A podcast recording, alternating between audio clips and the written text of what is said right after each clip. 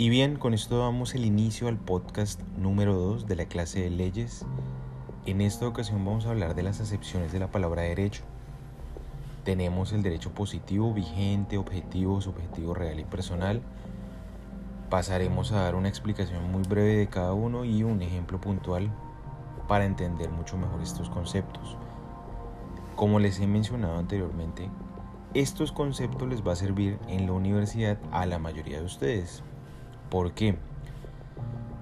Porque si ustedes van a estudiar esta carrera o afines a esta carrera, es decir, casi todas las carreras y sobre todo en las ingenierías o también en las de comercio, ustedes van a ver alguna introducción al derecho. Entonces, presten mucha atención a todo este tipo de cosas porque sí les va a servir el otro ciclo.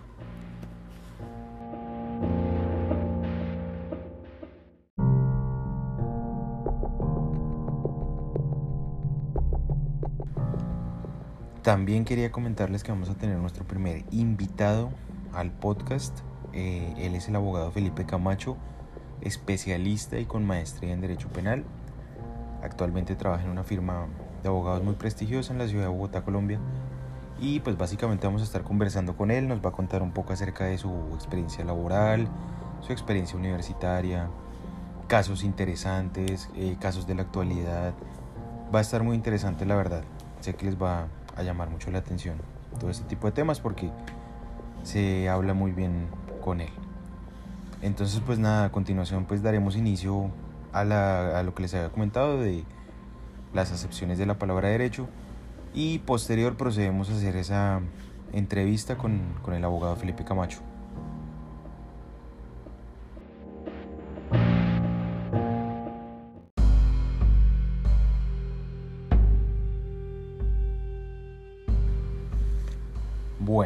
Ahora sí vamos a comenzar con esta clase de conceptos que vamos a ver muy rápidamente. Ah, se me ha olvidado comentarles, hay personas que a mí no me han entregado un solo trabajo. Por favor tengan cuidado porque todo lo que ustedes están haciendo de actividades están contando y los cortes todavía están contando. Esto todavía sigue activo.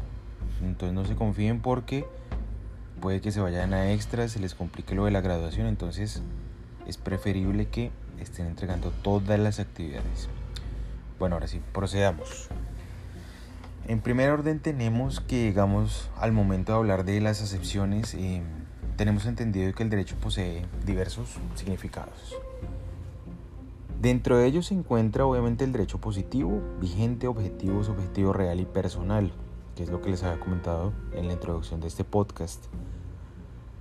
A su vez, digamos, tenemos que el derecho positivo y el derecho vigente se clasifica en derecho federal, estatal, municipal, de los cuales, digamos, vamos a explicar en detalle en el siguiente subtema.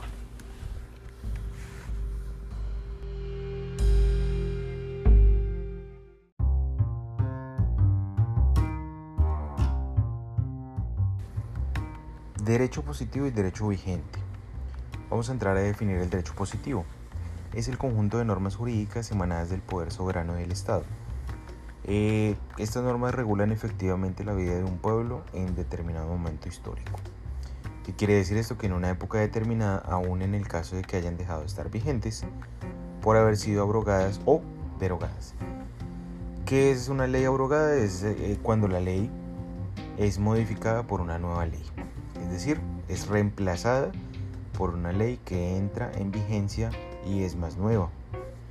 Cuando una ley es derogada, eh, ocurre es cuando la ley ya deja de existir. Un ejemplo de ello tenemos como cuando en alguna época, por 1900, a inicios, se prohibía la venta y la ingesta de licor. Como ustedes pueden ver actualmente, pues eso ya no existe. Entonces podemos hablar de que fue derogada. De igual forma, con el paso del tiempo también fue abrogada, porque salía una nueva ley que la estaba modificando. Entonces, por ejemplo, ya, si ustedes se dan cuenta, ya se puede tomar licor, pero a menos de que tengas más de 18 años en este país. Y también, por ejemplo, aquí hay unas restricciones muy particulares y es que hay días en los que no se puede comprar licor.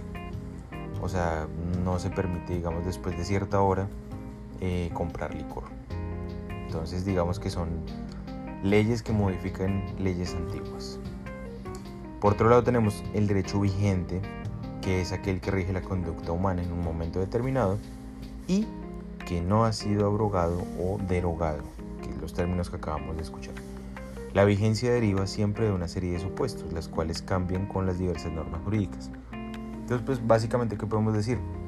El derecho positivo es esa ley que está escrita y que se quedó en el tiempo y que puede que actualmente no exista, pero que pues en algún momento existió.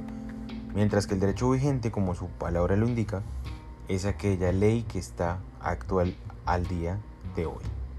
¿Listo?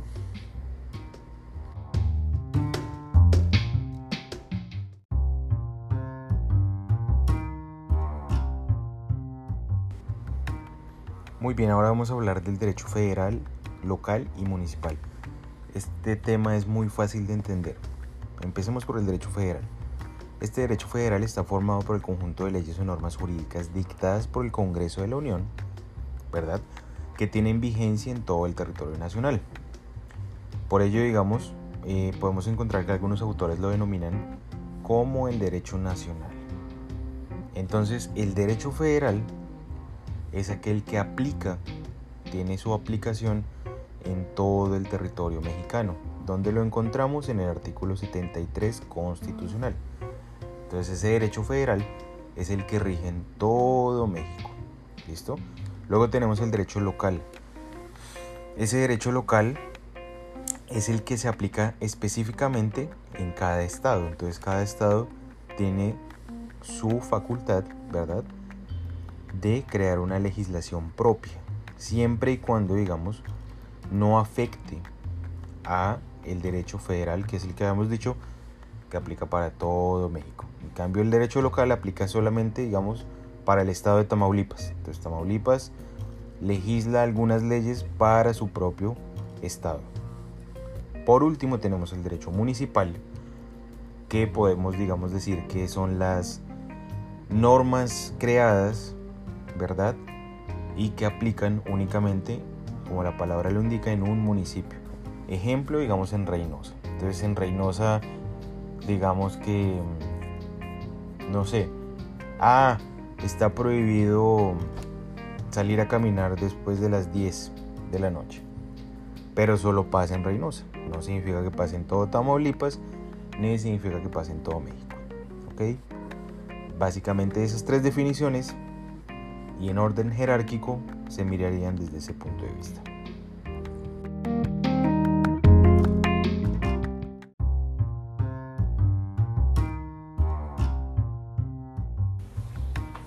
Derecho objetivo y derecho subjetivo. Por derecho objetivo entendemos que es un conjunto de normas y apréndanse esa definición porque esa definición se utiliza básicamente en casi todas las definiciones de derecho pero podemos decir también que son las reglas que además de imponer deberes, confieren facultades.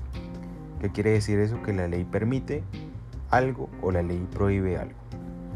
En sí el derecho objetivo es el que está expresado en las leyes o las normas que emanan del poder público, mientras que el derecho subjetivo es ese conjunto de facultades jurídicas que las personas deben cumplir frente a otros individuos o ante el Estado Digamos, dicho en otras palabras, es la facultad que la norma concede a las personas para actuar lícitamente.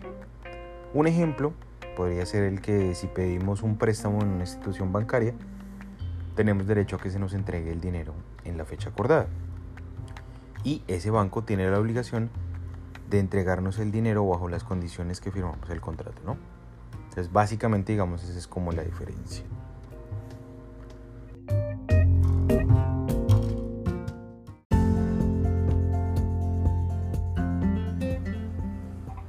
Y bueno, entonces, eh, como les comentaba al principio, tenemos a un invitado muy especial en estos momentos. Él es el abogado Felipe Camacho, especialista en el área de derecho penal y con su maestría de igual forma en el área penal.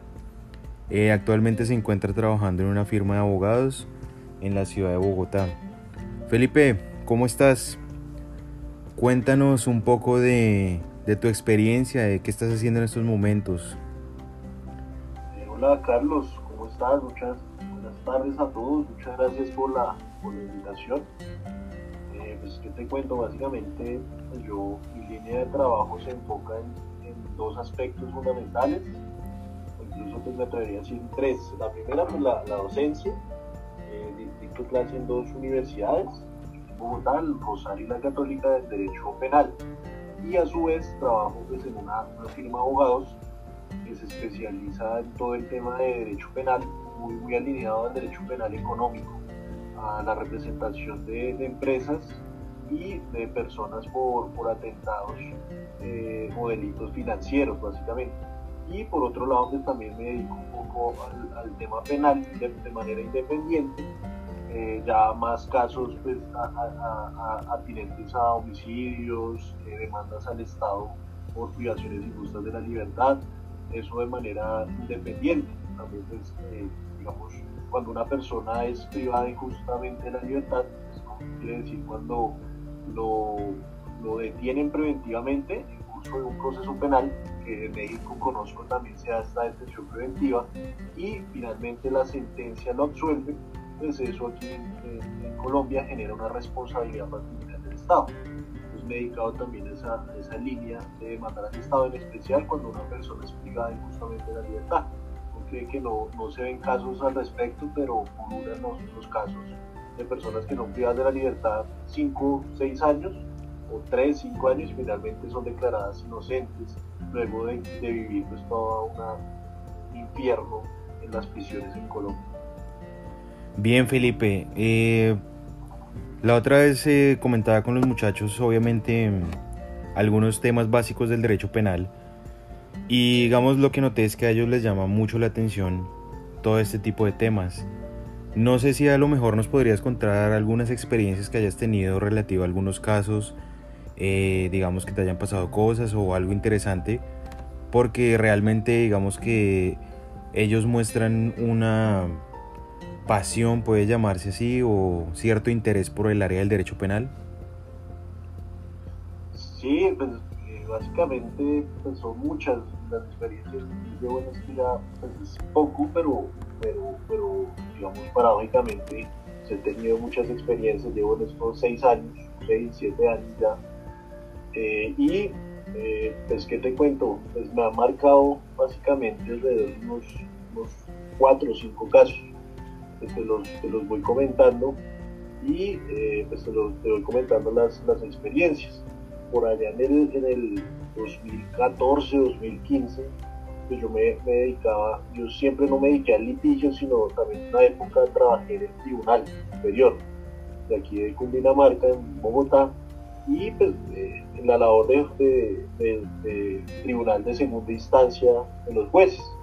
Y ahí pues tuve la oportunidad de, o proyectar la decisión en, un caso eh, en el cual se acusaba a una persona por la violación de, una niña, era una persona que ya de edad, de unos 50 años, se le estaba acusando eh, por un acceso carnal de una menor de edad. Y este caso tal vez me marcó porque esta persona venía condenada a, 15 años de prisión, ya estaba purgando su, pena eh, y pues la defensa apela y pues nos, nos, viene, digamos, a conocimiento ese, ese caso. Y me marcó porque es un caso muy paradójico y se, suele ver mucho en esos delitos sexuales, en el cual es una historia de telenovela. Esta persona pues era un diputado muy conocido en un, departamento chiquito aquí de, Dinamarca y eh, esta persona tenía su, su, esposa y a su vez esta esposa pues tenía una, una hijastra entonces esta, esta hijastra empezó a tener amoríos con este señor. Entonces se, se vincularon sentimentalmente, empezaron a tener amoríos y eh, en, ese interregno la, la, la, hijastra empezó a hacerle exigencias económicas al, a, este, este, señor. Decir, que bueno, ayúdeme o si no le cuento a mi mamá, es es de, telenovela. Entonces le cuento a mi mamá que, que estamos saliendo, que usted me está poniendo, está siendo infiel conmigo. Entonces ya ha llegado un momento, ella le dijo, bueno, él ya no accedió a sus pretensiones económicas y le dijo, pues haga lo que quiera. y ella armó todo un escenario, eh, aprovechó un día que él se encontraba en estado de embriaguez, eh, entonces se encontraban él y la mamá, o sea, la, mamá de la, de hijastra, es decir, su esposa, se encontraban los tres departiendo en un bar y ella pues creó todo un contexto para que él tuviera que ir eh, personalmente las llaves del carro. Paradójicamente el carro estaba parqueado muy cerca de donde estaban, que era también cerca de la casa, y ella le esconde las llaves en, el apartamento, en la casa donde estaba la menor durmiendo, y él tiene que ir a, a la casa a sacar las llaves y volver por el carro. Y mientras sucedió todo esto, pues ella creó toda una parafernalia que él había violado a, a su hijo. Entonces se crea, digamos, como todo este contexto, a él no lo privan de la libertad, dura más de dos años en prisión, llega este caso a nosotros. Afortunadamente, por, la, por las reglas de valoración del testimonio, pues pudimos apreciar que, la señora estaba mintiendo. ¿Cómo lo pudimos advertir? Por eh, ella regularmente en los procesos, no sé en México cómo funciona, en Madrid funcionará igual, en un proceso penal se toman entrevistas previas al juicio la señora tenía varias versiones de los hechos. Inicialmente ella dijo que advirtió la violación de la menor porque eh, había percatado que se encontraba muy roja su zona vaginal, su zona genital. Y llegado el juicio, años después, dijo que eh, ella había percatado de la violación porque le había dado olor a semen en los, la ropa interior de la menor. Entonces, claro que viene con, totalmente contradictorio. Y a su vez, algo digamos que, que, se ve mucho acá, que ponen a los menores a mentir. A la menor, también inicialmente, ella en una entrevista ante un defensor de familia había dicho que, había, que su padrastro, no su padrastro, no su, su familiar, pues que era incluso allegado, le había metido algo en su, vagina, o sea, le había metido algo y se movía, y ella explicaba. Ya llegado el juicio, ella ya hizo referencia a que le había metido algo no en la vagina, sino en su boca entonces todo esto empezó a generar una serie de dudas y pues finalmente, y, en fortuna, porque pues, uno observa ese caso y, sí se ve que, hay muchas consistencias, pues eh, absolvemos a esta persona. Y fue, digamos, todo, toda una lucha porque convencer al magistrado, el magistrado, yo pues, no era el magistrado, si yo hubiera sido magistrado, pues yo lo hubiera absuelto, pero a mí me correspondía sustanciar la la sentencia y yo la sustancié con absolución. Y el magistrado inicialmente estaba en contra de esa, de esa ponencia y casi, o duré casi dos horas convenciéndolo de la inocencia del señor y finalmente pues, se, pudo, se pudo establecer. ¿Qué otro caso me ha marcado? Ahorita estoy dando un caso pues, que lastimosamente no puedo dar tanto detalle porque aún se encuentra para sentencia, pero es un caso de un homicidio en una riña que se da aquí en en la ciudad de Bogotá y eh, están acusando pues, a mi cliente de, ese homicidio. Es digamos me ha marcado pues porque tengo la seguridad que esta persona es inocente y eh, tal vez por rencillas o por incluso el ánimo de, como de, no incriminar a la persona que realmente lo cometió, pues se creó toda una parafernalia y unos testimonios encaminados a inculpar a mi cliente. Desafortunadamente, al unísono que el anterior caso, la principal testigo ha tenido varias contradicciones, pero pues, el miedo es que en efecto pues, el señalamiento siempre es hacia mi cliente. Claro. Entonces, ahí nos encontramos a la espera del, fallo. Tal vez la rama penal les mueve muchas fibras y es muy bonita por eso, porque no está siempre como muy alineado a, como a, la, a la humanidad, a, sentimientos de, muy, digamos, sentimientos de libertad, de odio, desafortunadamente se mueven muchas, muchas fibras. Muchos sentimientos. Que, que he tenido audiencias también como que las personas se pelean, o sea, pues no es mi caso, pero o le gritan a uno cosas, la contraparte, o sea, pues es, algo muy, experiencias que lo marcan a uno, pero se mueven muchas fibras en, en, esta rama a diferencia de otras ramas del derecho. Se maneja mucho la emoción, ¿no, Felipe? Y de hecho lo, lo podíamos ver con el caso que nos comentabas precisamente de lo del acceso, porque de igual forma como pasa en Colombia, aquí en México también sucede mucho esa clase de casos en los que pues se interpone digamos la denuncia y al fin y al cabo resulta que pues nunca sucedió nada de lo que se estaba denunciando, ¿no? ¿Tú consideras que esto sucede en gran medida a qué razón o por qué digamos que pasa este tipo de cosas? Pues, yo considero que, sucede, digamos, hay como una, como un prejuicio en torno a los delitos sexuales. Entonces, eh, hay un prejuicio por parte de los juzgadores y de los fiscales en que si un menor dice algo, ya le otorgan toda la verdad y no percatan que un menor puede ser influenciado de muchas maneras. Un menor puede ser influenciado muy fácilmente por sus padres. Ya digamos hay una línea de jurisprudencia en la que dice que al menor no hay que, no hay que dudarse del testimonio del menor.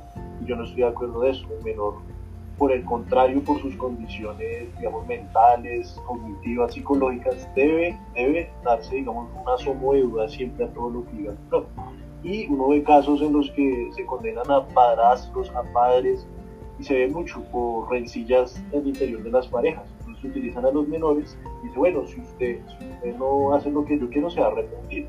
Y se, se le genera todo un libreto al menor para que vaya y, testifique en contra de su padre, su padrastro y su familiar. Tal vez yo digo que las injusticias más grandes que se cometen son en torno a delitos sexuales porque en los delitos sexuales regularmente es una prueba de dos, quien, es accedido y, el atacante sexual. Entonces es el testimonio de uno versus el testimonio de otro lo que se va a contrastar ahí. Y, se ve mucha injusticia, mucha persona condenada incluso injustamente por ese tipo de delitos. Claro, y eso que mencionas también, digamos, en, en, en el ámbito del derecho de familia sucede mucho, porque como bien tú lo mencionabas, se manejan muchas emociones entre las personas y sobre todo digamos al momento de ver ese ámbito familiar y sucede en el derecho familiar porque en, obviamente se maneja de una forma muy diferente porque digamos que en el derecho penal se está hablando de una libertad, ¿verdad? De la libertad de una persona. Pero aquí en el derecho de familia también ha sucedido, digamos, infinidad de casos similares a los que comenta el doctor Felipe. Eh, te comento que la, la, vez pasada con mis estudiantes estábamos analizando por encima el caso de Luis Andrés Colmenares, que fue muy sonado en, en Bogotá. De hecho, algunos de ellos vieron, se interesaron por ver la serie en Netflix y estaban muy bien informados. Eh, ¿Qué opinión tienes respecto a ese famoso caso? Sí, pues e-, ese caso es muy paradigmático Colombia, no solo en Bogotá, sino, en Colombia, y, creo que muestra un poco como el peligro a veces de volver tan mediáticos los casos. Entonces, ese es un peligro y aquí se ha visto mucho cuando, cuando incluso aquí en Colombia o, en todo el mundo, cuando se mediatiza mucho un caso, los jueces se ven presionados a actuar o incluso los funcionarios públicos actuar de cierta manera pese a que no, haya mérito para tal. Y en ese caso, pues ustedes lo pueden ver en la serie, relata muchas veces, digamos, desafortunadamente yo no tuve, digamos, acceso como parte de ese caso, yo solo conozco las noticias, entonces puedo emitir una opinión respecto, como digamos, desde afuera. Y eh, se ve eso, o sea, como el afán de los resultados llevó a, a, las partes a muchos errores procesales y sobre todo probatorios. Entonces, eh, yo no sé si en efecto fue así como la teoría de la fiscalía acusó a estas personas de ese homicidio, a estas dos niñas y a este joven por ese homicidio, pero sin lugar a dudas sí me atrevo a afirmar que se incurrieron en muchos errores probatorios. O sea, eso de llevar a testigos, y así lo hizo la fiscalía, llevar a testigos mendaces, mentirosos, y eso, eso iba desacreditando sin lugar a dudas. Si un juez percata que una de las partes está llevando a testigos mentirosos, pues eso desacredita ostensiblemente la teoría de la parte. Entonces yo creo que ese afán y también el afán como de generar resultados ante, ante la, la opinión pública de que uy, puedan obtener una condena, llevó a que ese caso se, se resquebrajara, al punto que ahorita solo hay absoluciones es curioso, pero para la opinión pública, esos hechos fueron de, cierta manera, pero pues no se, no se pudo llegar a una condena por eso. Una serie de errores también. Uno mira de, índole pericial, cómo se tomaron inicialmente, pues, digamos, cómo se, se, abordó el cadáver, cómo es eso que un cadáver, pues, hay unos lineamientos, un cadáver no puede eh, ser, debe ser embalado tan pronto que se está en la escena del crimen y la fiscalía no realizó el peritaje al momento, sino dos veces después eh, eh, también no, no, tuvo en cuenta las, lo que se llaman las, las livideces cadavéricas, o sea, el, el cuerpo de cierta manera y la lividez cadérica estaba hacia el otro lado, lo que indicaba es pues, que el cuerpo había estado en cierta... Entonces ahí se ve que es un mal manejo sobre todo del tema pericial y el tema probatorio por parte, no sé, de la, de la fiscalía y pues ahí pues finalmente se logró la absolución.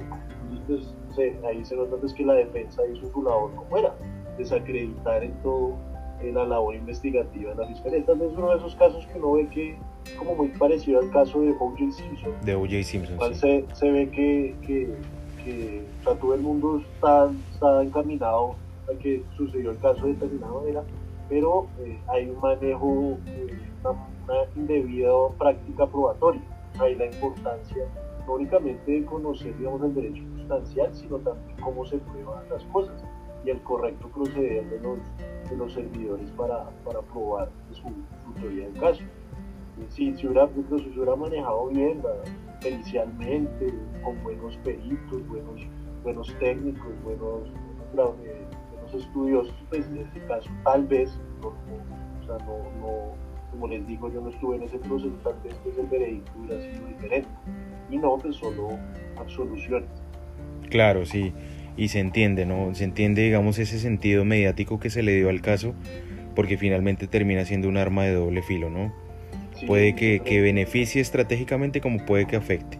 Eso no, sí. En ese, en ese, caso intentaron darle como esa, no sé si los abogados, sí, yo creo que alguno de los abogados también de las víctimas intentó darle como esa, esa fuerza, pero se le fue hacia el otro lado porque ya se cayeron muchas pruebas, es sorprendente, pero se, se manejaron las pruebas muy indebidamente, muy ilegalmente, entonces pues un caso se cae así, un caso sin pruebas no es caso de la importancia del manejo probatorio de, de, las partes, del correcto manejo probatorio que se le da a un caso. Muy bien, Felipe. Ya para finalizar, quisiera hacerte esta pregunta. Eh, respecto a la carrera de Derecho, ¿tú recomendarías estudiar esta carrera? Sí, sin lugar a dudas, sí, sin lugar a dudas, es una carrera hermosa eh, yo no me vería pues, en, otra, en otra área, sino pues, en, el, derecho. El derecho es, digamos, una, una, ciencia, me atrevo a decir que es una ciencia, eh, pues muy interdisciplinar. O sea, quien estudia derecho pues, se ve abocado a, a, tener acceso no solamente a las leyes, sino también, por ejemplo, yo también el derecho penal, a, a todo este tema pericial, científico, de, de, derecho financiero, o sea, uno tiene acceso a muchos temas ambientales, ahorita con los derechos ambientales, y siempre eh, me, me, llamó mucho la atención el derecho y la política. Entonces pues, me, me, decidí por el derecho y no, no, me, no me arrepiento, sin lugar a dudas, yo siempre, a quien me pregunta que si tiene las dudas de estudiar derecho, pues yo le digo que, que no estudie, no se va a arrepentir. No, aquí en esta, en esta área del saber de personas dedicadas a todos los ámbitos, algo también muy importante es que tiene mucho ámbito de movilidad. Un abogado puede, se necesita en cualquier tipo de empresa, en cualquier momento. Hay un accidente, hay un abogado. Hay una muerte, hay un abogado. Hay un, proceso de, herencia, hay un abogado. Hay un proceso de venta de un inmueble, hay un entonces el abogado o sea, se está convirtiendo casi en presencia en muchos ámbitos de la vida.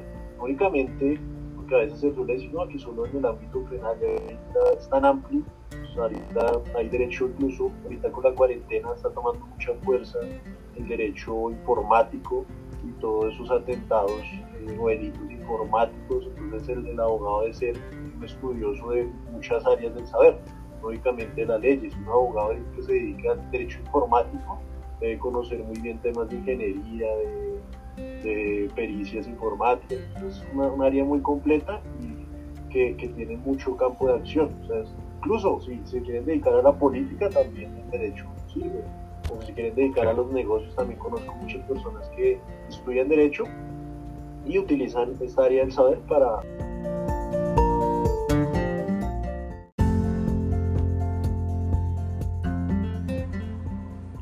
Muy bien, eh, con esto ya hemos llegado al final del podcast, nuestro segundo podcast, espero que les haya gustado. Eh, la entrevista se nos cortó ya faltando muy poco, pero lo importante quedó registrado y era lo que yo quiero que escuchen realmente.